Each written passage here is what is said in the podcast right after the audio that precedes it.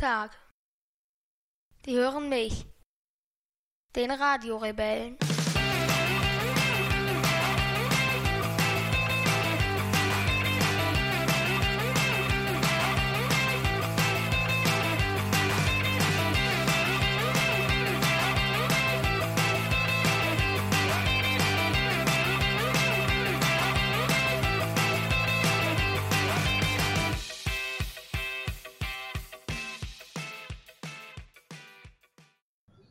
Fünfte Juli 20.20 Uhr. 20.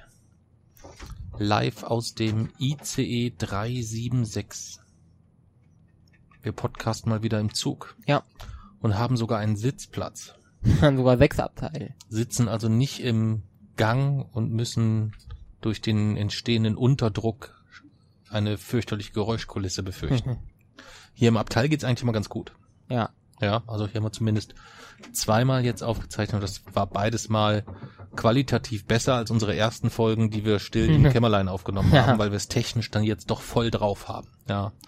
Oder besser gesagt, weil wir einfach jetzt sehr simpel zu bedienendes Equipment haben. Das ist der eigentliche Grund. Wir wollen den Wochenrückblick machen, nicht für die Woche, die jetzt quasi fast rum ist, sondern eigentlich für die Woche davor. Ja. Das heißt für die letzte Schulwoche. Ja. Und wir wollen sprechen über einen Film. Welcher ist das diesmal? Good Will Hunting. Genau, über Good Will Hunting. Und in der Klage der Nation, worüber wollen wir da heute sprechen? Polizei und Rechtsextremismus. Genau. Mit der Polizei wollen wir uns ein bisschen beschäftigen. Und was wird Thema der spektrographischen Minute sein? Die Dragonfly-Mission. Die Dragonfly-Mission. Na, da haben wir ja uns einiges vorgenommen. Dann würde ich sagen, dann stoßen wir vorab noch schnell an auf Timo, unseren neuesten, äh, unseren neuesten Steady-Unterstützer. Ähm, Steady ist eine Crowdfunding-Plattform, wo man äh, unterschiedlichste Projekte mit kleinen Beiträgen äh, monatlich unterstützen kann. Den Bildblock zum Beispiel äh, oder auch Raul Krauthausen. Also da kann man ganz viele verschiedene Projekte unterstützen und unter anderem auch die Wochenendrebellen. Ähm, und da gibt es verschiedene Pakete, die kann man sich anschauen auf wochenendrebell.de. Oben rechts zahl uns unser Malzbier, da sind die einzelnen Pakete aufgeführt, weil es gibt für jedes Paket auch fantastische Gegenleistungen. Ja. Ganz fantastische Gegenleistungen. Und Timo hat ein Paket geschnürt, äh, nicht ein Paket geschnürt, sondern hat ein Paket gebucht, ähm, wo er unter anderem eine Malzbiertaufe bekommt. Und deswegen trinken wir heute natürlich kein Karamalz, kein Vitamalz, kein Oettinger Malz, kein Bio-Bergbauernmalz, sondern wir trinken Timos Malz. Ja. Prost, Timo. Auf dich und vielen, vielen Dank für die Unterstützung. Letzte Schulwoche. Erzähl, wie war's? Naja, es war halt eigentlich schon lange keine richtige Schule mehr, weil äh, man kennt das ja in der letzten Woche, sind die Bücher schon abgegeben und äh, es wird auch kein Unterricht mehr gemacht, sondern eigentlich nur noch so Spiele und so. Daher finde ich es eigentlich wie immer. Okay. Also ist da gar nichts Spektakuläres mehr passiert. Außer, dass ich meine Kandidatur für die SV bekannt gegeben habe. Ja. Das hat sicherlich in der gesamten Schule für große Begeisterungsstürme gesorgt. Nee, aber irgendwie, es war so, als hätte es, hätte es irgendwie schon die ganze Zeit in der Luft gelegen, aber dennoch war irgendwie, dennoch hat sich irgendwie niemand drüber gefreut. Nee, ver ver äh, verständlicherweise. Das ist ein schlechter Wahlkampfauftakt erstmal. Jetzt muss man kurz sagen, wo, was ist ähm, für diejenigen, die vielleicht jetzt länger als äh, 30, 40, 50 Jahre nicht mehr in der Schule waren, was ist die SV-Wahl? Äh, wie funktioniert das und welchen Job hat man dann? naja, die SV st stellt quasi so die Opposition zur Schulordnung dar, zur Schulleitung dar, ähm, weil sie besteht halt aus Schülern und wird von den Schülern gewählt. Und dieser SV kann dann halt äh, Vorschläge machen oder Konzepte erarbeiten und über die wird dann gemeinsam mit der Schulleitung diskutiert und dann werden sie vielleicht umgesetzt. Okay. Und aus wie vielen Leuten besteht so eine so eine SV? Mm, Ich bin mir momentan gar nicht so sicher, aber ich glaube, es sind immer so ungefähr drei Leute, die den SV-Vorstand bilden. Okay. Also quasi nicht einen Klassensprecher, sondern eine Nummer drüber. Ähm, jemand, der für die gesamte Schule insgesamt in dem Gremium tätig Ja. wird insgesamt. Okay. Und ähm, du hast dich dort alleine beworben oder bist du ein Team von mehreren Leuten, die die Gesamtschülervertretung stellen wollen oder wie kann ich mir das Äh, vorstellen? also ich habe mich oder ich habe es am Anfang so gemacht, am Anfang hatte ich eigentlich den Plan, jemanden anders quasi als meinen Vertreter loszuschicken und ihn quasi zum Kandidaten und mich zum Vorsitzenden zu machen. Okay. Dass ich quasi das Wahlprogramm erarbeiten kann und er quasi der Spitzenkandidat wird. Das Okay. war mein erster Plan. Äh, aber äh, ich hatte dann auch ein paar Leute, die bereit wären, das zu machen. Aber zwei, zu zwei, das ist es dann gar nicht erst gekommen. Und einen habe ich nach drei Tagen insgesamt rausgeschmissen, weil er nicht immer meine Meinung war. Das weil ich Angst hatte, dass er dann eine andere Politik machen könnte, als die, die ich will. Okay. Das war ja dann ein kurzes Intermezzo. Ja. Und dann habe ich mich darauf, habe ich, oder dann habe ich beschlossen, äh, selber zu kandidieren, weil ich dann einfach Noch Weil weniger erst- Chancen hast. Ja, nein, weil ich erstens das Gefühl, das Gefühl habe, ich habe es selbst in der Hand und zweitens, dass ich dann wirklich auch das, was ich verspreche, in meinem Wahlprogramm auch umsetzen kann. Ja. Und ich kann mir das so richtig vorstellen, dass es, es gibt da richtig eine Wahlkampfphase oder ist das eigentlich eher so eine Larifari-Wahl? Nee, es gibt schon, also die Kandidaten stellen sich dann auch immer in, in ja, bekommen dann immer eine gewisse Redezeit und müssen sich dann dort vorstellen. Okay, Und dann wird halt gewählt. okay. Und ähm, da ist es ja aber ja wahrscheinlich meistens so, dass die höherklassigen oder die, die, die etwas älteren Schüler, also sprich äh, zehnte Klasse oder so, wahrscheinlich doch die deutlich besseren Chancen haben, oder nicht? Wieso? Weiß ich nicht, würde ich mir jetzt so vorstellen. Also, nicht unbedingt. Sind okay. auch Leute aus der siebten Klasse in der SV oder achte. Okay. Dann bin ich jetzt und die Zuhörer sind jetzt quasi dein äh, deine deine potenziellen Wähler und du hast jetzt die Möglichkeit uns in einer fünfminütigen maximal fünfminütigen Redezeit zu Die überzeugen. Rede bevor, die, Re die Rede, die ich halte, die bin ich gerade noch am Vorbereiten. ja, dann äh, erzähl nur mal das, was du schon vorbereitet hast oder was du noch so vorhast. Na gut. Äh, also erstens, aber ich denke mal, das äh, wissen Leute, oder die Leute, die unseren Podcast hören, wissen das ja äh, auch schon, dass, oder dass es an unserer Schule das Problem gab, dass bei der letzten U18-Wahl zur Bundestagswahl 2017 dort die AfD über 30 Prozent holt und damit stärkste Kraft wurde. Und dass es danach da, zumindest dazu kam, dass es einen deutlichen Rechtsruck auch innerhalb der Schülerschaft gab und dass auch so die bis dahin unpolitische Mitte sich irgendwie zu diesen Leuten äh, bekannt haben, die wirklich Hitlergrüße gemacht haben und so. Und meiner Meinung nach war es zu dieser Zeit nicht ganz so weit davon von rechtsextremen Gewalttaten an unserer Schule entfernt. Okay. Wie wie was lässt- was lässt dir was lässt diesen Schluss äh, was lässt diesen Schluss bei dir zu? Naja, zum einen, dass es wirklich, äh, oder dass es dann wirklich vors Gericht ging, auch die Polizei eingeschaltet wurde. Okay. Äh, und zum anderen, dass ich diesen Leuten oder jemand, der den, der den Hitlergruß zeigt, obwohl er vielleicht, äh, obwohl er in der neunten Klasse im Geschichtsunterricht ja ein Konzentrationslager besucht hat, jemand, der dann noch den Hitlergruß zeigt oder sowas, dem traue ich eigentlich alles zu. Ähm, und daher ist das so einer der, oder so eines der größten Probleme an unserer Schule, Mhm. wo die Schulleitung es meiner Meinung nach zumindest sich, glaube ich, nicht deutlich genug das Ganze gemacht hat. Es war eher so ein unsouveränes Hickhack irgendwie. Ähm, und das, Und das so kam es bei dir an oder du kennst viele Mitschüler, bei denen das auch so ankam? nee, den wiederum war die Reaktion der Schulleitung zu streng. Okay. Mir war es zu locker, weil es einfach keine deutliche Positionierung gab. Und du glaubst, dass du der Einzige warst, dem das zu locker war?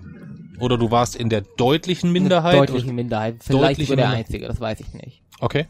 Ähm, und daher will ich, will ich eigentlich, dass erstens die Schule sich in der Schulordnung selbst vom Rechtsextremismus dis distanziert, und zwar wortwörtlich, dass das auch ganz klar dort festgeschrieben ist, und dass auch in der Schulordnung steht, dass für Verbreitung rechtsextremer Propaganda eine äh, befristete oder fristete Suspension als Strafe erfolgen kann. Okay. Dann will ich, um, äh, oder ich will quasi die, Schule langfristig auf einen Weg bringen, klimaneutral zu werden. Mhm. Dadurch will ich zuerst, möchte ich die Preise in der Mensa für Fleisch erhöhen. Okay. Äh, Da werden ja auch alle sehr begeistert naja, sein. das war tatsächlich so eines der, als ich dann angefangen habe, das Wort umerziehen zu benutzen, dann sind schon Leute, die vorher mich auch gewählt hätten, sind ausgestiegen. das ist problematisch, aber ich glaube, das ist notwendig und ich würde den Leuten einfach was vormachen, wenn ich ihnen sagen würde, dass man ohne Verzicht das alles lösen könnte. Das will Mhm. ich ja auch nicht.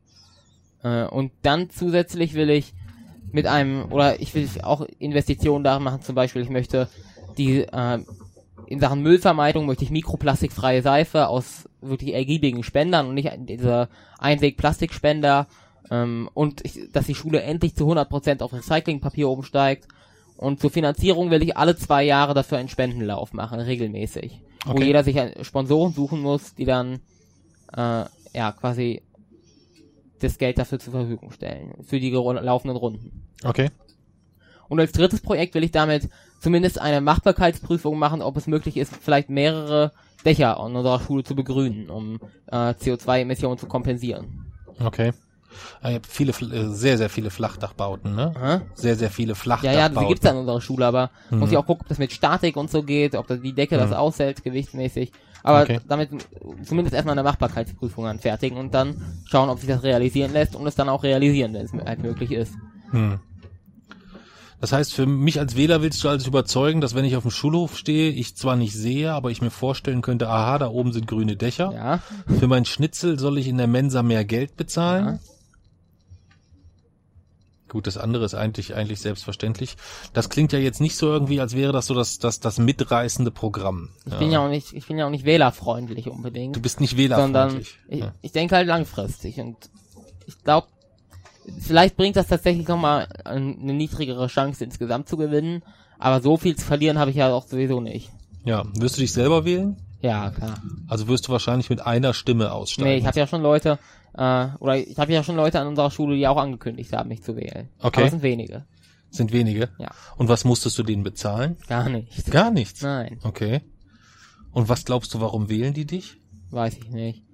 Haben die nichts gesagt? Nee, aber ich denke mal, es sind Leute, ich oder ich hoffe zumindest, dass es äh, Leute sind, die auch eine oder die einfach auch lang, langfristig denken und den Nutzen davon erkennen. Hm. Aber glaubst du, dass so, äh, es wählen ja dann quasi, die Jüngsten, die wählen können, sind dann zwölf, Ja, quasi. ja, Und die Ältesten sind 16. ja. Kommt das hin? Ja. ne? 12 bis 16 hast du das Alter. Okay. Glaubst du denn, dass so der durchschnittliche 12-, 13-Jährige sich von den Team Themen wirklich angesprochen fühlt? Ja.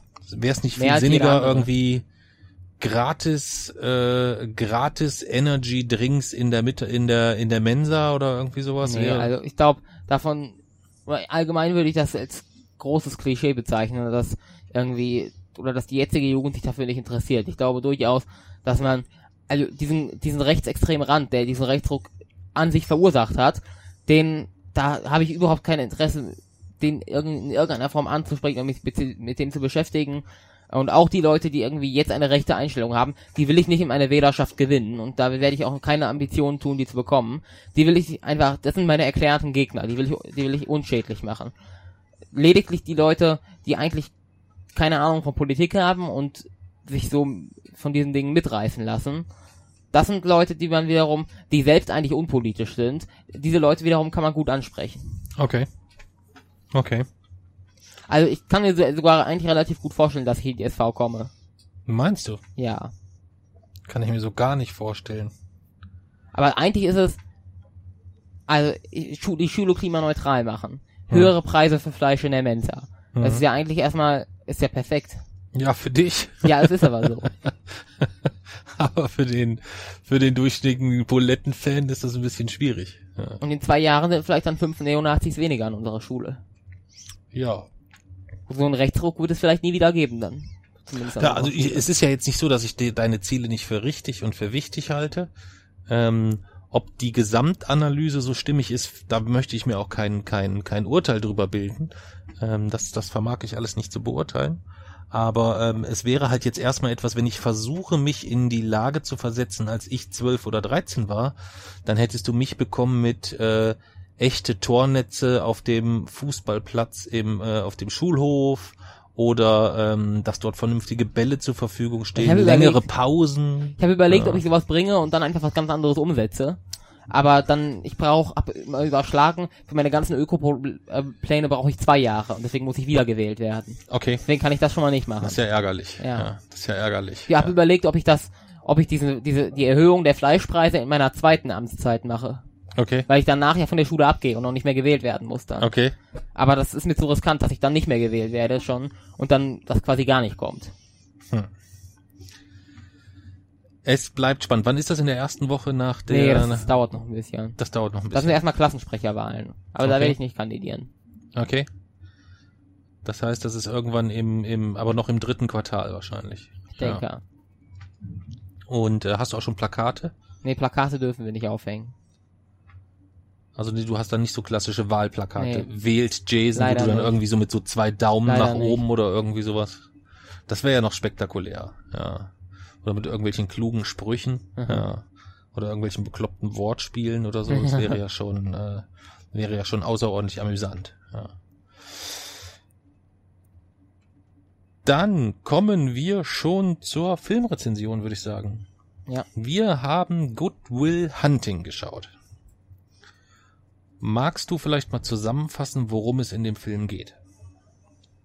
Also es ist, oder Will selber ist 20 Jahre alt und ist halt äh, in so einer, ich, ich glaube es ist ja so eine Universität ist es.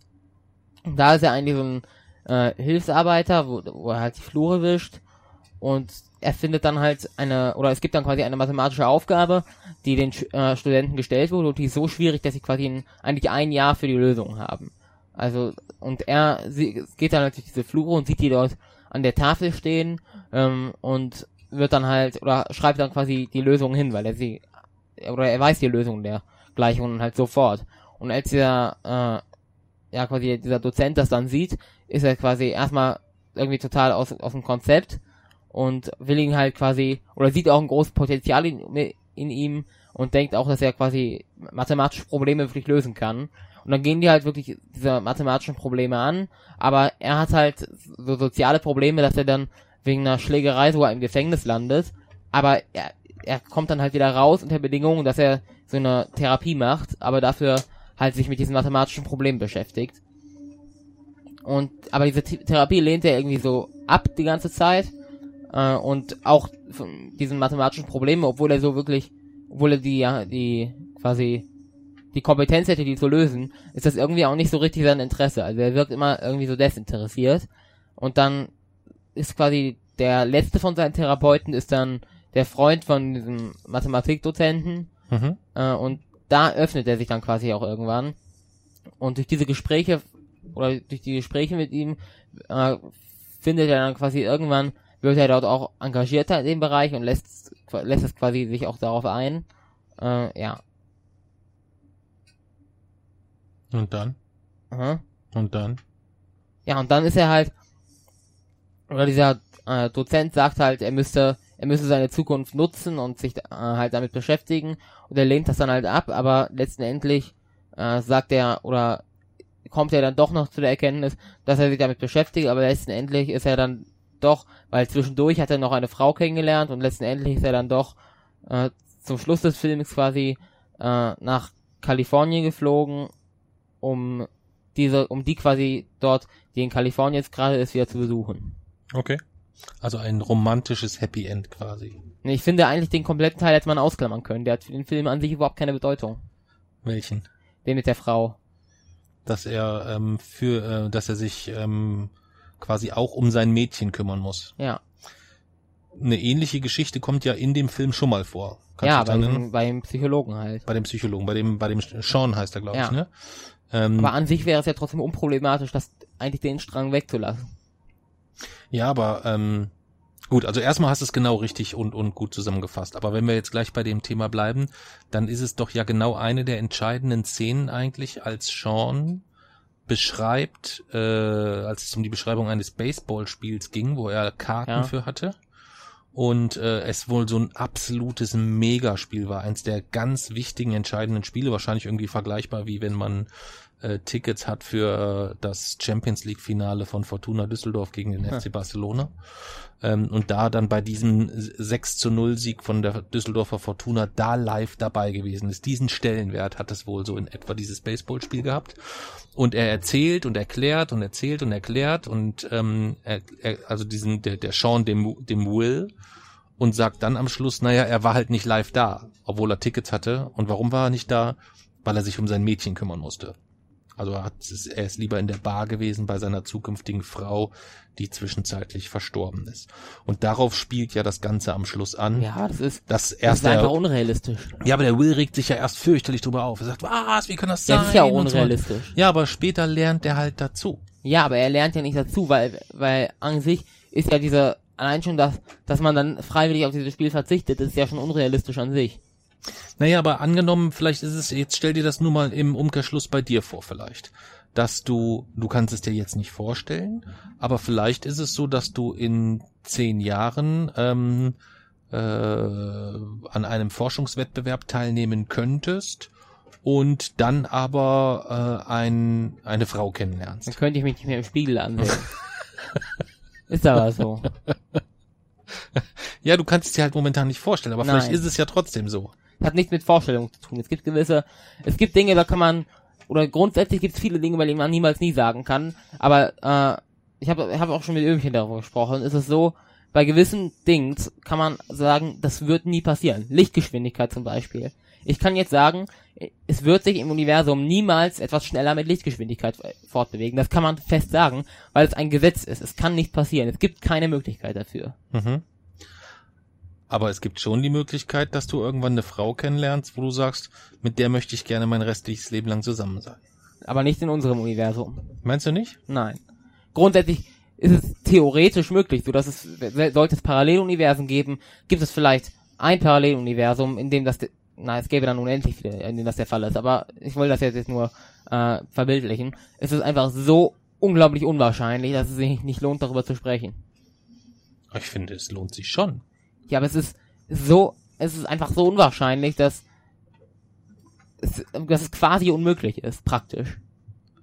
Ja, aber es geht doch letztendlich, wenn man einen, einen, äh, einen, einen, einen Partner oder eine Partnerin findet, dann ist es ja letztendlich ähm, immer so, dass das so irgendwie so das passende Gegenstück ist, wie so Nein. zwei, wie so zwei Puzzleteile, Wenn die das so wäre, passen. ja. Wenn das so wäre, dass tatsächlich jeder Mensch äh, ein passendes Gegenstück hätte, Mhm. dann würden sich die meisten, äh, würden die meisten Menschen ihr Gegenstück in ihrem ganzen Leben niemals finden.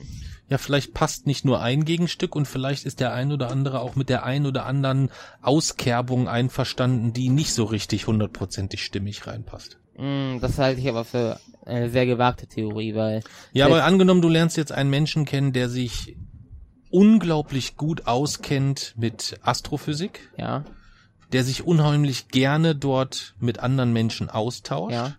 Mit dem du dich auch super unterhalten könntest Ja. darüber.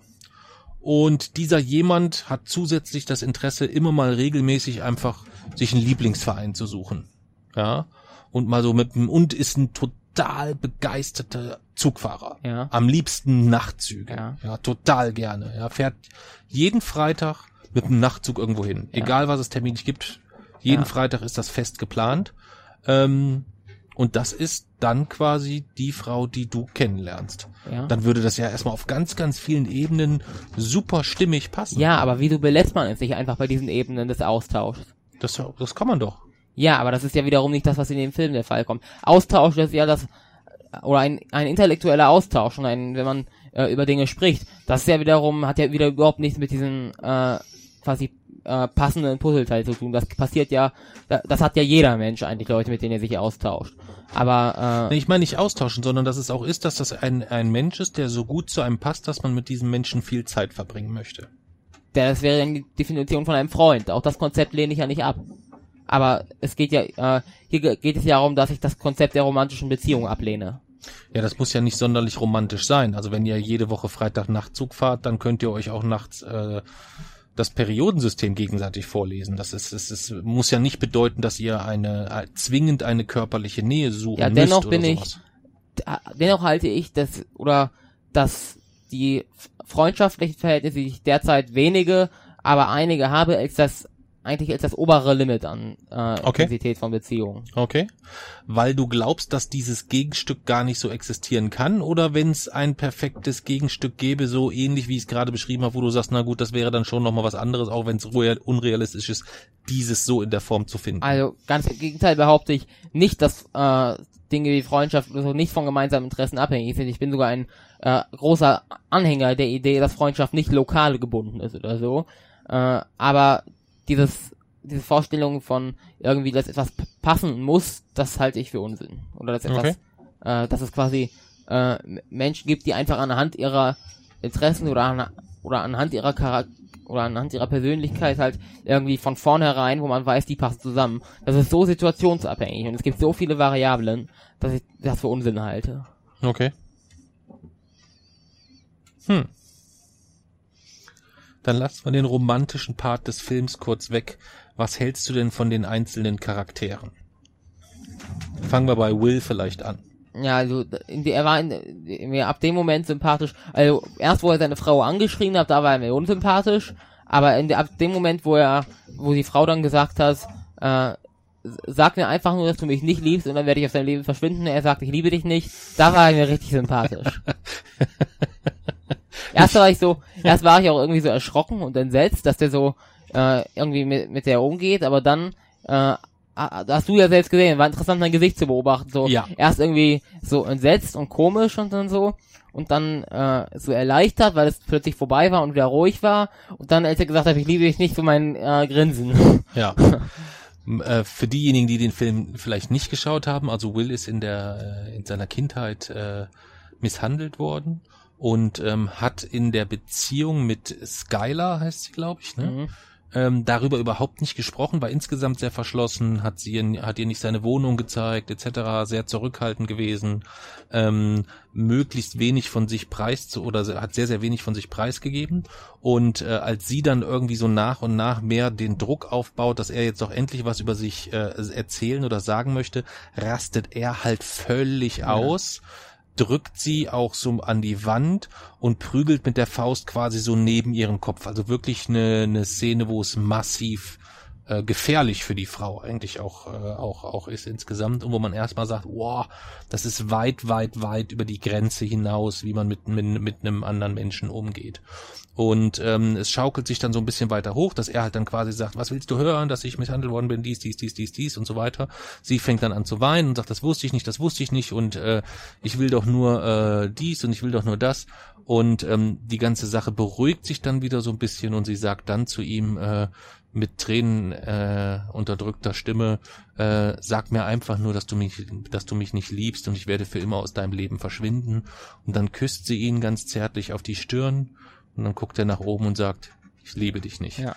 Und ich kannte ja den Film schon und ich kannte auch die Szene und äh, ich habe dich die ganze Szene beobachtet und es war mega, mega Mhm. spannend, weil man hat dein, dein, dein, dein Entsetzen erkannt, ähm, wie er zuerst mit ihr umgegangen ist und ähm, du dann auch sehr gespannt geguckt hast, äh, wie geht das da jetzt weiter und dann plötzlich in der Szene, wo er so ganz trocken zu ihr sagt, ich liebe dich nicht, äh, wirklich ein, ein Freudestrahlen über dein Gesicht huschte, wo ich gesagt habe, okay, das passt jetzt irgendwie eigentlich nicht so, nicht so richtig. Ja, das hat mich schon ein wenig, ein wenig erstaunt. Ja.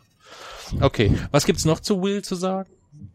Mm, halt, dass er oder dass er in diesem Fall halt diese Aufgaben anscheinend, obwohl er eigentlich ja kein oder kein am Anfang kein Mathematiker war oder sonstiges, dass er halt diese Aufgaben anscheinend irgendwie sekundenschnell rechnen kann, für die normalerweise die Jahre braucht, aber dass er diese Gabe irgendwie nicht so richtig zu schätzen weiß. Mhm. Ja. Wobei es natürlich schon so ist, ähm, das wird ihm ja auch später von Sean vorgeworfen, er könnte sich tausende Jobs, äh, er arbeitet ja als Reinigungskraft dort an der, eine, eine, eine Uni ist das, Ja. glaube ich, ne?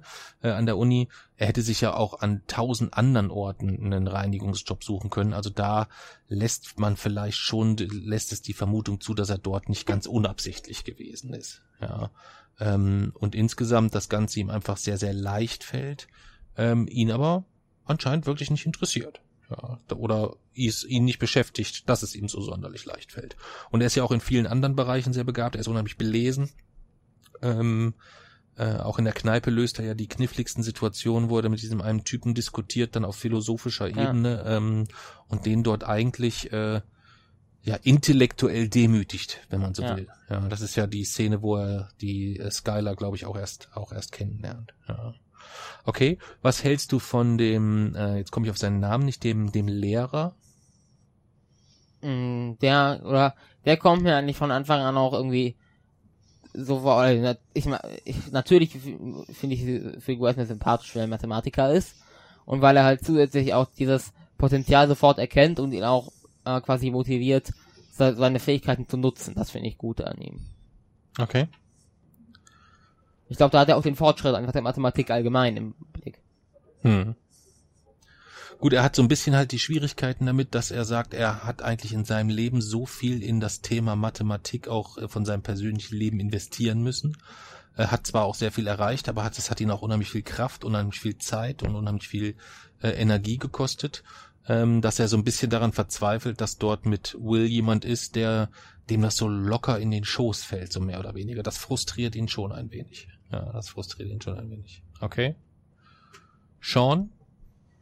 Mm, Also, der ist ja derjenige, der es dann hinkriegt, letztendlich auch ihn quasi so zu eröffnen oder so. Also, dass er auf jeden Fall, oder er kennt sich ja auf jeden Fall äh, auch also relativ damit, gut mit damit aus, wie man einfach so, äh, oder Leute quasi auch so zum Sprechen kriegt. Und äh, letztendlich ist er dann ja auch, selbst als die Therapie geendet hat, ist er ja quasi, die beiden ja quasi immer noch so befreundet. Mhm. Welcher der drei Charaktere, die wir bisher gesprochen haben, ist dir so am sympathischsten?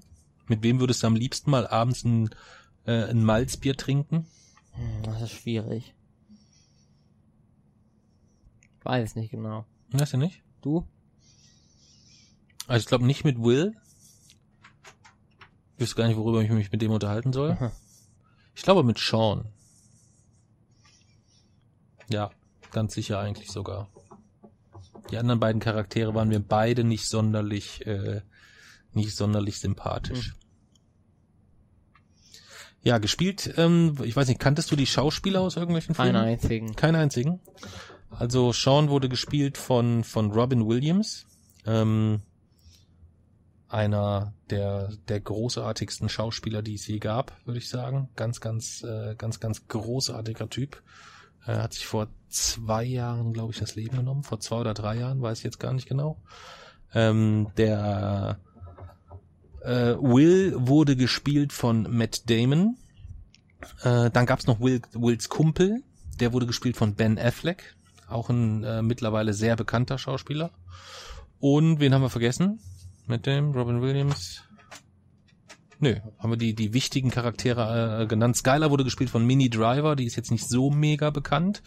Die war aber spannenderweise eine Zeit lang zusammen mit Matt Damon, also in der, in, in, in echt jetzt, nicht im Film, und hat ihn dann verlassen und für wen hat sie ihn verlassen? Nee. Für Lars Ulrich, den Drummer von Metallica. Hm. Ja, das, äh, so bin ich das erste Mal zufällig auf den, auf den, auf den Namen gestoßen insgesamt. Ja, ja und äh, das Drehbuch kommt von Ben Aff- Affleck und von Matt Damon. Also die beiden haben quasi das Drehbuch geschrieben. Äh, ich glaube, es war sogar für irgendein Uni-Projekt oder so, äh, wo sie damit angefangen haben oder wo einer der beiden damit angefangen hat. Und ähm, das Spannendste und das, das, das, kann man sagen, das Süßeste? Nee, Süßeste klingt falsch. Hm. Das Schönste an, äh, an, an, an der Geschichte ist, dass äh, sie beide den Charakter Sean, also diesen wirklich durchweg unantastbar guten Charakter. Also man kann Sean ja eigentlich im gesamten Film nichts vorwerfen. Ja. Er bewahrt die Ruhe, er findet den Weg zu Will, er geht sehr souverän mit seinem äh, von, von, von Neid zerfressenen Schulkumpanen um. Ja. Ähm, also er macht das in allen Bereichen großartig, wie er über seine verstorbene Frau spricht, so voll, voll Güte und voll Liebe, ähm, dass einem ganz warm ums Herz wird. Und Matt Damon und Ben Affleck haben damals, als sie diese Figur geschrieben haben, also in Drehbüchern werden ja dann Figuren auch geschrieben, äh, haben sie sich orientiert an der Mutter von Matt Damon, gemischt mit dem Vater von Ben Affleck. Hm. Das haben sie versucht miteinander äh, miteinander zu kombinieren. Ähm, fand ich eine ganz ganz nette Anekdote im Rahmen des Films. Ja. Und jetzt ist auch ein Wortspiel der Name, ne? Warum? Naja, äh, Good Will Hunting kann heißen, de, äh, quasi der gute Will Hunting oder die Jagd nach dem guten Willen. Ah, okay, stimmt. So habe ich darüber noch gar nicht, ehrlich gesagt, noch gar nicht drüber nachgedacht. Ja, die Jagd nach dem guten Willen, stimmt. Hm. Ja, kommen wir zu den Punkten. Ja, du? Fang du diesmal an. Ich habe letztes Mal angefangen. 67. 67. Sekunde, ich mach das mal hier direkt, äh, hämmer das mal hier in unsere, in unsere Tabelle rein. Sonst, ähm, vergesse ich das nachher wieder. Das nervt dann immer fürchterlich, wenn ich das da wieder neu suchen muss, weißt du? 67 gibst du. Ja. Das ist aber nicht sehr viel. Doch. Finde ich schon. Das heißt, du findest den etwas schwächer als Jackie Brown Ja. und nur ein ganz klein wenig besser als Running Man. Ja. Okay.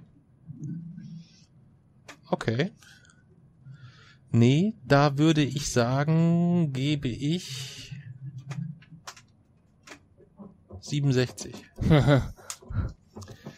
ähm, ich finde ihn besser als Jackie Brown, aber auch nicht viel besser. Und äh, er ist mir manchmal tatsächlich etwas langatmig insgesamt. Ja. Aber trotzdem ein Film, den es sich lohnt zu schauen. Ja. Kommen wir zum nächsten Thema. Ja. Wir wollen über die Polizei sprechen. Ja. Warum wollen wir denn über die Polizei sprechen? Hm, Naja, weil wir in der Klage der Nation sprechen wir über Dinge, die zu viel oder zu wenig Aufmerksamkeit bekommen. Ja. Äh, und oder, oder ich sag mal so, unser Kernthema war ja eigentlich Polizei und Rechtsextremismus. Mhm. Äh, und das bekommt momentan zu wenig Aufmerksamkeit. Du findest, das bekommt zu wenig Aufmerksamkeit. Ja. Wieso bist du der Meinung, das bekommt zu wenig Aufmerksamkeit? Naja, weil es ja eigentlich, oder es wäre eigentlich ja der Anfang vom Ende, wenn die Polizei quasi ein äh, Teil der, ein Teil der Staatsgewalt, eine der drei Gewalten, äh, wenn die quasi in die, in, ins politische Rechte abdriften würde, dann wäre das ja quasi das, äh, das Anfang vom, vom, oder der Anfang vom Ende, weil, oder die Polizei, da hat man ja eigentlich äh, von, von früher, ja immer noch diesen Spruch irgendwie so, dein Freund und Helfer oder so. Und ich glaube auch noch, dass das auf einen Großteil der Polizeibeamten selbst zutrifft. Aber äh, insgesamt ist es halt einfach so, dass diese, diese Fälle, die dort vorkommen, erstens ähm, natürlich einfach auch ein Skandal sind, weil das ist, sind einfach immer noch zu viele und dass sowas überhaupt in Inhalt der Polizei vorkommt. Das ist ja einfach ein Skandal an sich. Aber zweitens auch, dass die natürlich auch ähm, eine relativ große Schlagkraft haben, äh, weil natürlich über die gesprochen wird, während über die Polizeibeamten, die ihren Job richtig machen, spricht man natürlich nicht so viel. Mhm. Also wir haben A einmal sicherlich ein bisschen die Situation, ähm, dass du, und da hast du einen guten Blickwinkel angesprochen, ähnlich äh, dessen, was wir häufig bei im Kontext Fußballfans ähm, thematisieren, dass äh, eine kleine Gruppe von Idioten in einem Stadion in der Lage sind, wenn sie sich scheiße verhalten, sehr, sehr schlechtes Licht auf ganz, ganz viele Fußballfans zu, äh, zu werfen, äh, weil es einfach eine mediale andere Schlagkraft hat, wenn dann irgendeiner dort äh, Pyro in den Familienblock schmeißt oder was auch Ja. immer, keine Ahnung. Ähm, das ist einerseits ein Blickwinkel, das natürlich nicht auffällt, wenn tagtäglich Tausende von Polizisten einen durchweg akkuraten, guten Job machen. Das ist das eine. Äh, da hast du, hast du sicherlich vollkommen recht. Ähm, was ist denn vielleicht aber noch das oder ein wichtiger Blickwinkel, ähm, warum man das halt auch nicht im geringsten vergleichen darf? Was? Also so jetzt diesen Blickwinkel auf Fußballfans, naja, da gibt's halt ein paar, die fallen schlecht auf und da ist es halt Polizei, da fallen ein paar schlecht auf. Na, weil die Polizei ein Teil der Staatsgewalt ist. Äh, Genau. Das ist Ganz, ganz Teil. entscheidender, ganz, ganz entscheidender Punkt. Ähm, die sind ausgestattet mit Befugnissen, äh, auch dir und mir gegenüber, äh, die sie natürlich unter eine völlig andere Beobachtung setzen als, äh, als, als, als Fußballfans oder als jegliche andere Gruppe Ja. insgesamt. Und in einigen Bundesländern gibt es ja auch Gesetze, die ihnen zum Beispiel Befugnis geben, auch mit, äh, ohne dringenden Tatverdacht äh, Menschen zu untersu äh, quasi zu durchsuchen. Ja. Und dadurch kann man natürlich auch, äh, selbst wenn es jetzt um Statistiken oder so geht, einen ganz falschen Eindruck erwecken. Weil wenn man halt äh, als Polizist äh, dort rumläuft und gezielt halt äh, nur Ausländer oder durchsucht und kontrolliert, dann wird man sicher auch einige Ausländer finden, die sich halt, äh, die halt gegen Regeln verstoßen. Und wenn man das dann so äh, übernimmt, dann erweckt das halt den Eindruck, als wür- würden viele Ausländer gegen Regeln verstoßen. Ja. Schön zusammengefasst. Würde die Polizei ab heute nur noch zusammen mit dem Zoll Schwarzarbeitskontrolle in Bäckereien durchführen, nur noch in Bäckereien, hätte man nach einem Jahr eine Statistik, dass es einen massiven Zuwachs an Schwarzarbeit im Bäckereihandwerk gibt Ja. insgesamt. Ja. Äh, während man dann vielleicht sagen würde, in allen anderen Branchen geht es, ist es deutlich rückläufig. Und dasselbe Phänomen ähm, gibt es äh, im äh, äh, in dem Sektor, das durch Racial Profiling ähm, es unverhältnismäßig häufig vorkommt, dass ähm, äh, anders aussehende Menschen deutlich häufiger kontrolliert werden als der weiße Durchschnittsmann. Das ist definitiv, äh, Ja. definitiv faktisch. ja auch Mit gesagt, dem Unterschied, ich kann mir aussuchen, ob ich Bäcker werde, aber ich Ja. kann mir meine Hautfarbe oder so zum Beispiel Aber du hast ja auch mal gesagt, das einzige Mal, dass du kontrolliert wurdest, war, als du ein Fuck Nazis T-Shirt anhattest, ne?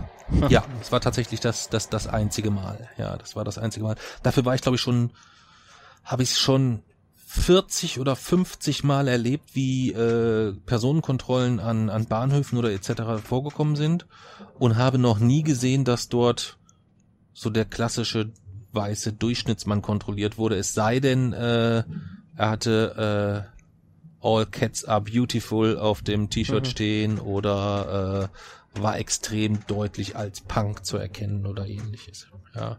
Ansonsten habe ich das tatsächlich noch Ja. nie festgestellt. Du hast aber eben in der Einleitung gesagt, wir wollen über das Thema sprechen, Polizei und Rechts Rechtsextremismus. Jetzt erklär mich doch mal auf. Ähm, ich habe da gar nichts mitgekriegt. Was ist denn da alles los? Naja, das ist, äh, ein Fall zum Beispiel ist äh, aus einer Polizeiwache in Frankfurt wurden Dro Drohbriefe an eine Anwältin verschickt mit türkischer Herkunft. Ähm, es ist ganz eindeutig, dass die oder dass die Polizei allein jetzt schon bei, bei dem, was äh, letztes Jahr in Chemnitz, wo teilweise Leute äh, den Hitlergruß zeigen, Hakenkreuze äh, dabei haben und die Polizei steht daneben, während bei äh, Demonstrationen von Ende Gelände oder so teilweise Leute irgendwie auf den Boden gedrückt werden äh, und dort quasi richtig überwältigt werden. Oder auch in Österreich, wo es äh, teilweise eine Scheinhinrichtung gegeben hat, wo die quasi den Kopf wirklich auf den Boden gedrückt haben und dann mit dem äh, so getan haben, würden sie mit dem Auto überfahren. Polizisten, die den Hitlergruß zeigen, wurden äh, gibt es ebenfalls. Also dort von Einzelfällen zu sprechen, wäre schon ein bisschen vermessen. Okay. Also ist natürlich nicht an mir vorübergegangen, aber wir haben uns jetzt äh, nicht vorher abgestimmt, um zu horchen, äh, was ist eigentlich bei dir so aufgeschlagen. Aber wenn ich so die letzten Wochen und Monate so Revue passieren lasse, dann ist es schon so, ähm, dass ich mich ganz frisch erinnere an den Polizisten ähm, bei dem äh, Nazi-Konzert in Ostritz. Ähm, wo jemand äh, auch ein, ein, ich weiß nicht, ob es SS-Runen waren oder ein Oder SS Polizist, ein SS-Totenkopf, genau, hat. und er hat dann quasi so diese Ja. Binde so zurechtgerückt, damit man das nicht mehr sieht, so äh, ganz, ja, Polizei, dein Freund und Helfer in dem Fall dann praktisch, dann doch Ja. schon wieder irgendwo so ein bisschen. Ähm, dann gab es, glaube ich, auf derselben Veranstaltung äh, mindestens einen Beamten mit recht fragwürdigen Patches und Orden, ähm, die die es zu hinterfragen gilt.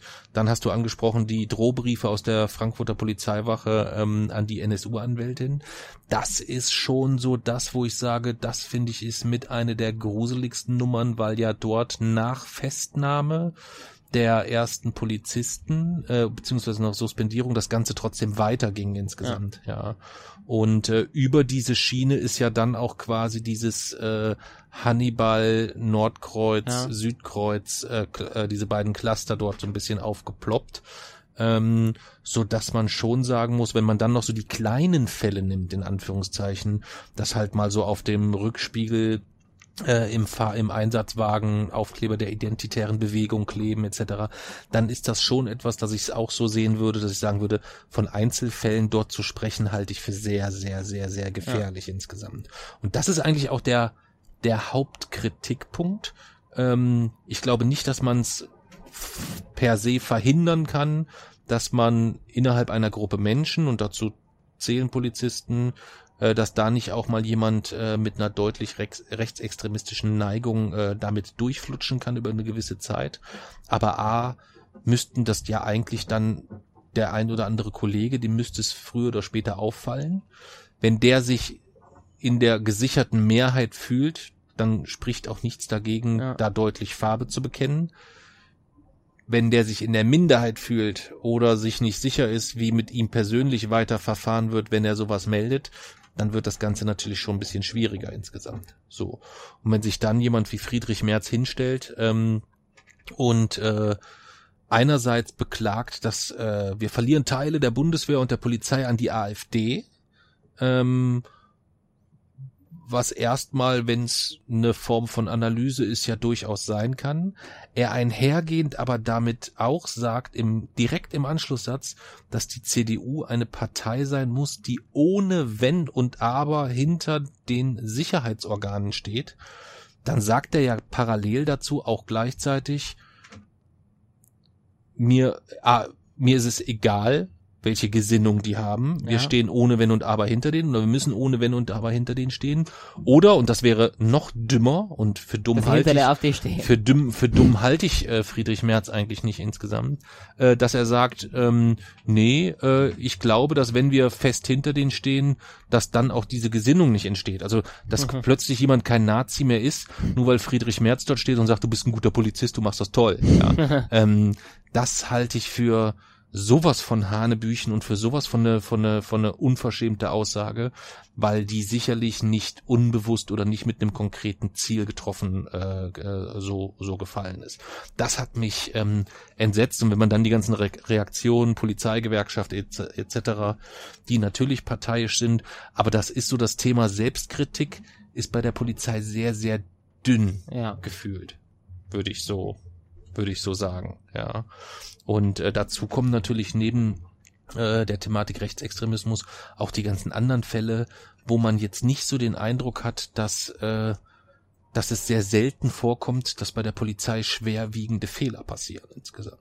Ja, also wenn man jetzt den, die, die Ermittlungen in den, in den Miss Missbrauchsfällen in Lügde nimmt, Ja. äh, da ploppt ja eigentlich alle drei Tage irgendwas hoch, wo man sagt, das kann ja wohl nicht Ja. wahr sein. Da gibt's erste, äh, da gab's erste deutliche, ähm, äh, nicht nur deutliche Anzeichen, sondern da gab's Anklageerhebungen äh, vor vor 15, 16, 17 Jahren bezüglich Missbrauch. Ganz, ganz klare äh, Vorwürfe, äh, denen scheinbar nicht nachgegangen wurde, beziehungsweise wo jetzt heute auch gar nicht mehr nachvollziehbar ist, warum man denen nicht äh, final nachgegangen ist.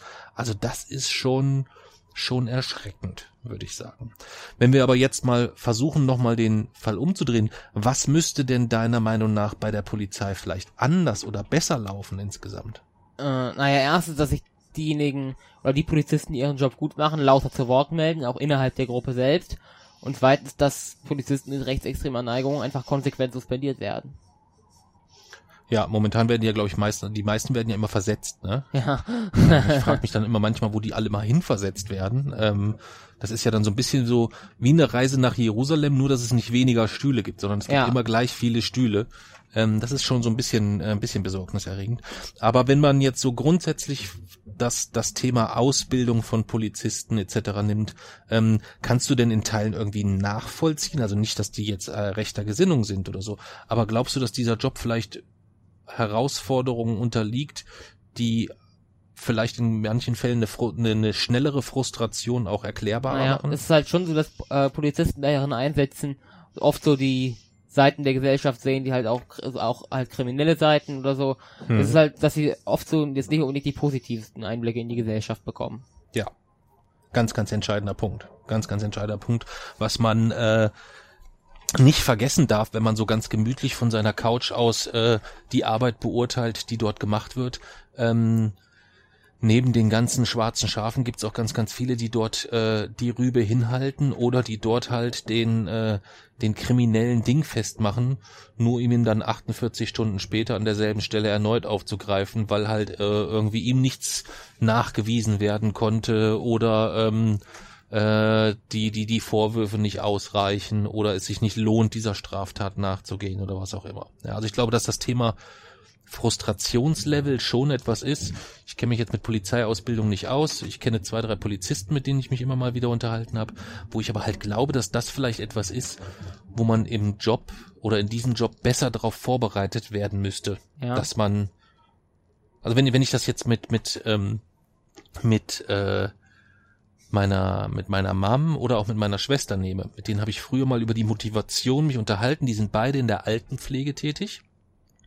Und da fand ich es total spannend, dass sie gesagt haben, etwas, was ganz, ganz schwer ist zu verstehen oder damit klarzukommen, ist, dass man eigentlich weiß, wenn man in der Altenpflege arbeitet, ist es im Regelfall so, dass man, wenn man es ja jetzt mal mit den anderen Pflegeberufen wie Krankenhaus vergleicht oder so, ins Krankenhaus kommt jemand, der hat das Bein gebrochen, der hat eine Krankheit oder sonst was und nach 14 Tagen, nach drei Wochen, nach vier Wochen oder wann auch immer geht dieser Mensch gesund nach Hause. Man sieht also, man hat ein Werk vollbracht ja. und der ist jetzt wieder fit. In der Altenpflege ist es so, dass diese Menschen im Regelfall nicht mehr nach Hause kehren, sondern dass die Menschen dort in dieser Einrichtung dann auch irgendwann versterben. Ja. Und das ist erstmal etwas, ähm, was mir so nie klar geworden wäre, vom Blickwinkel her, wenn meine Schwester ja. äh, und auch meine Mom mich nicht da so ein bisschen ähm, darauf aufmerksam gemacht hätten, wie schwer das ist insgesamt. Und ich glaube, dass es so wichtig ist, ähm, auch auf andere Jobs immer mal einen speziellen Blickwinkel zu werfen. Ähm, und das geht in der, das gilt für die Altenpflege, das gilt aber eigentlich runtergebrochen für ganz, ganz, ganz viele Jobs im, auch im Dienstleistungsgewerbe, ja. ja. Die unfreundliche Kassiererin, die man so oft so als Beispiel anführt, wenn man sich das manchmal anschaut, wie die Menschen mit Kassierern oder ja. mit mit, äh, mit, äh, mit, mit mit mit Zugbegleitpersonal äh, umgehen, das ist echt abenteuerlich. Kannst du dich an den einen erinnern, den ja. sie verdreschen wollten? Ja. Überleg dir das mal. Du hast als Job eigentlich, dass du einen Zug begleiten sollst und läufst Gefahr, dass du verdroschen wirst. Gut, das waren völlige Idioten, aber ähm, ich glaube, das äh, wäre für uns alle eine, äh, ein großer Schritt, wenn wir uns dort mehr in den das Gegenüber hineinversetzen könnten, aber das halt auch in der Ausbildung mehr Wert drauf gelegt, um zum Thema Polizisten ja. zurückzukommen, ähm, dass man mit dieser mit den Frustrationsgefahren oder mit den Dingen, die einen demotivieren können, äh, sich intensiver auseinandersetzt, schon in der Ausbildung. Ja. Oder? Ja. Ja, jetzt haben wir das Thema mal ruckzuck abgerissen hier, oder? Aber alles Wichtige wurde eigentlich gesagt. Ja, ja, absolut. Wir brauchen es ja auch nicht, wir brauchen es ja auch nicht kaputt reden. Bist du schon in Kassel? Nee, nee. Du kannst also, wenn du möchtest, noch eine locker flockig 30 Minuten irgendwas erzählen, wenn du möchtest. Ja. Wir können aber auch den Übergang machen zur spektrographischen ja. Minute, wenn du möchtest. Vorher schlink, sch, schlink ich. Vorher trinke ich noch einen Schluck Timos Malz mhm. auf Timo und seine großartige Unterstützung. Und dann kommen wir zur spektrographischen Minute. Erzähl. Ja. Also es geht um die Dragonfly-Mission, wie ich schon gesagt habe. Und zwar ist es so eine Sache, da bin ich eigentlich schon seit Monaten dran. Die NASA wählt momentan äh, ihre neuen Weltraummissionen aus, also wo sie als nächstes äh, Raumsonden hinschickt. Äh, und ich bin dort eigentlich so permanent dran, weil ich immer, ich habe dann immer so schon ist es quasi so, erst werden ganz viele Vorschläge eingereicht mhm. und dann werden halt, wird aussortiert, dann gibt's quasi wie, äh, eigentlich wie beim Fußball. Es gibt dann quasi erst so eine Art Achtelfinale und dann scheiden halt immer mehr aus und zum Schluss stehen immer zwei Missionen quasi im Finale und die bekommen nochmal richtig Fördergelder mhm. und entwickeln dann quasi ihre Konzepte und dann entscheidet die NASA, welche Mission es geben wird. Okay. Und so war das jetzt, äh, da, so war das jetzt mit einer Mission, das war die vierte Mission des New Frontiers Programms. Das sind quasi die mittelteuren Projekte der NASA.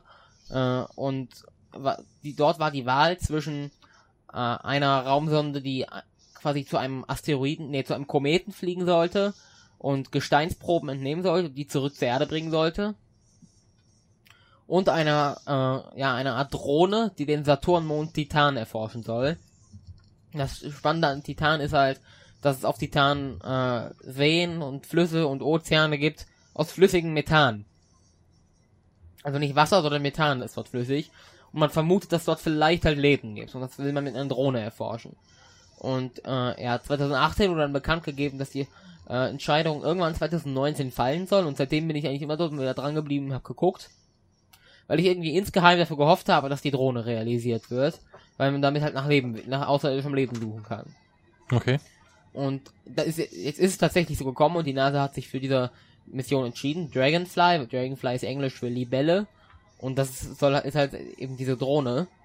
Und zwar soll das so funktionieren, dass die Raumsonde 2026 starten wird und dann neun Jahre bis zum Saturn fliegt. Und äh, wenn es dann quasi auf diesen Saturnmond Titan angekommen ist, soll es diese Drohne quasi aussetzen und die Drohne soll dann innerhalb äh, von bis zu drei Jahren ähm, quasi ähm, mehrere Orte an, auf der Oberfläche von Titan erforschen und währenddessen mehrere hundert Kilometer zurücklegen, halt immer fliegend. Und das Ziel ist es dort eigentlich auch in zu gucken, ob es in den diesen Ozeanen von Titan außerirdisches Leben geben könnte. Okay. Wow. Klingt sehr, sehr, sehr, sehr spannend. Ja. Und die Wahrscheinlichkeit dafür, also grundsätzlich glaube ich, dass es, dass ich es auf jeden Fall und vielleicht auch noch du noch erleben wirst, dass außerirdische Leben entdeckt wird. Meinst du? Innerhalb des Sonnensystems bin ich mir eigentlich annähernd sicher. Also entweder halt wirklich in, auf dem Titan, wenn es so wäre, dann würden das wüssten wir es vor 2036 noch. Ähm, und wenn nicht dort, dann auf dem äh, Jupitermond Europa, auf dem über das wir in der Folge Europa gesprochen haben. Hm. Also auf, ich bin mir eigentlich fast 100% sicher, dass es an einem anderen Ort in unserem Sonnensystem Leben gibt. Also ich glaube ja, dass, dass es schon vorher dazu, dazu kommt, dass äh, sich herausstellt, dass eine intellektuell über uns gestellte Macht ähm, Donald Trump auf die Erde geschickt hat, Mhm. um sie zu zerstören. Intelligente Halte ich für das wahrscheinlichste, wahrscheinlichste Szenario. Also eine intelligente außerirdische Zivilisation, ich bin mir auch relativ sicher, dass sie existiert, weil alles andere wäre vermessen, wenn man die Größe des Universums kennt. Aber sie ist, wenn man sich das allein mal logisch mathematisch überschlägt, äh, so weit weg, dass wir mit ihr vermutlich niemals Kontakt aufnehmen werden. Okay. Aber primitives außerirdisches Leben, äh, dass wir das sehr bald entdecken, halte ich ziemlich wahrscheinlich. Okay. Ja, von Donald Trump zu Primitiv, da haben wir einen perfekten Übergang geschaffen. Dann müssten wir jetzt nur noch klären, weil das hatten wir beim letzten Mal vergessen. Wir wollten eigentlich immer ankündigen, welchen Film wir in äh, welchen Film wir in der nächsten Folge Ja. besprechen. Ähm, hast du einen Vorschlag oder eine Idee? Nee, spontan Hm. nicht. Ich überlege gerade, ich musste eben kurz drüber nachdenken, als ich gesagt habe, dass Robin Williams so ein großartiger Schauspieler ist, hatte ich überlegt, wer sind so eigentlich die die die die großartigsten Schauspieler und Schauspielerinnen, die ich kenne. Ähm, und da ist mir unter anderem oder wahrscheinlich so für mich der größte ist Edward Norton. Also was wir uns überlegen könnten, ob wir einen Film mit Edward Norton gucken. Das wäre ein? Thema. Naja, also die Königsdisziplin, ich weiß nicht, ob das ein bisschen früh ist. Das wäre so der einzige Film, der das Potenzial hat, bei mir mehr Punkte zu erhalten als Pulp Fiction, Oh, oh. Welcher? ist der Film Fight Club. Hm, ja. Und der ist mit Edward Norton. Und da könnte ich mir durchaus vorstellen, ähm, dass das einer wäre, wobei ich mir den eigentlich noch gerne noch ein bisschen aufheben Aber den würde. haben wir auch schon mal geguckt. Ja, aber den haben wir nur so halb im Nee, den Hotel haben wir- so. Haben wir den komplett Den haben wir geguckt? zu Hause geguckt und zwar komplett. Ja? Ja. Den haben, die eine Hälfte habe, habe ich mit dir geguckt, dann haben wir aber wirklich bewusst auf Pause gemacht und am nächsten Tag habe ich mit Mami oben weitergeguckt. Ah, so, siehst du, das wusste ich gar nicht. Dann sollten wir den aber nochmal unter dem Aspekt des Wir wollen ihn bewertend äh, vielleicht nochmal anschauen. Das wäre äh, eine Option. Die zweite Option, das wäre, wäre, wenn wir jetzt sa- gerade sagen, wir waren eben bei Robin Williams, ob wir uns noch einen Film von Robin Williams raussuchen. Äh, da gibt's mehrere. Äh, gibt's der Club der Toten Dichter, Jumanji, den hast du auch schon mal Ja. gesehen. Das ist allerdings schon ein Weilchen her. Ähm, Mrs. Doubtfire, also mehr so total äh, eigentlich fast schon alberne Filme. Ja. Mhm. Das wäre eine Möglichkeit. Ich hatte dann überlegt, weiterer sehr großartiger Schauspieler ist Kevin Spacey. Der ist halt nur leider ein unglaubliches Arschloch. Wieso? Weil das halt einfach ein unglaubliches Arschloch ist. Das können wir dann in der Folge besprechen, wenn wir einen Kevin Spacey-Film gucken. Aber äh, American Beauty zum Beispiel ist vermutlich auch einer der Top Ten Filme so bei mir, würde ich sagen. Ja. Ähm, aber auch K-Pax ist ein starker Film. Ähm, also der hat halt einfach eine Menge, das Leben des David Gale, also der hat einfach eine Menge äh, guter Filme gemacht, leider. Ja. Leider. Ja, weil es halt einfach ein Arschloch ist. Das ist so, das ist so wie bei, ähm, wie soll ich das sagen? Also ich habe jetzt nicht an jeden Sänger, Künstler etc. den Anspruch, dass der ein perfektes Leben führen muss. Ja, also wenn feine Sahne Fischfilet morgen sagen, wir saufen jeden Tag Bier aus Plastikbechern, dann würde ich jetzt nicht aufhören, deren Musik zu hören. Aber das hat halt so gewisse Grenzen.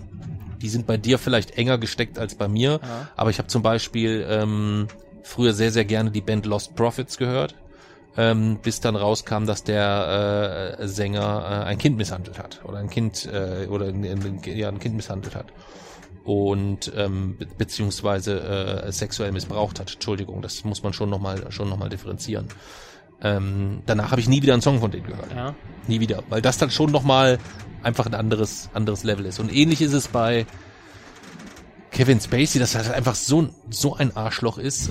Aber es ist bei Film vielleicht dann auch nochmal irgendwie wieder was anderes als bei Musik bei mir. Ich kann gar nicht erklären, warum. Hm. Hm. Jetzt sind wir natürlich irgendwie keinen Schritt weiter gekommen. So richtig. Dann würde ich sagen, um dem Ganzen äh, qualitativ ähm, gerecht zu werden, schauen wir zusammen Sharknado. ist das Ja. okay? Ja. Ja? Also würden wir im nächsten, äh, in der nächsten Folge Welchen denn? den ersten Teil Sharknado besprechen. Wir werden ja wahrscheinlich unter das Kartoffelsalat-Limit werden wir nicht mehr, Nee. äh, nicht mehr, da werden wir nicht mehr drunter kommen. Doch, Kartoffelsalat 2. Kartoffelsalat 2, aber Den werden wir, den werden wir ja nicht gucken. Ja. Also werden wir in der nächsten Folge Sharknado gucken.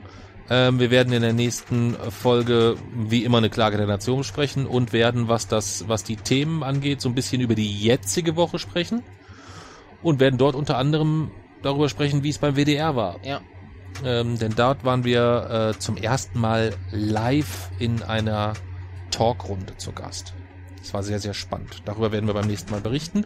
Und was wir beim nächsten Mal auf jeden Fall machen, ist, wir werden die neuesten Rezensionen für äh, unseren Podcast, also für äh, die neuesten iTunes-Rezensionen vorlesen. Also ganz fleißig schreiben, bitte, damit wir auch was zu verlesen haben und dann mal wieder eine Folge haben, wo wir nicht so kämpfen müssen, dass wir knapp, nur knapp über die Stunde kommen. Ja. Hammers? Ja. Hammers.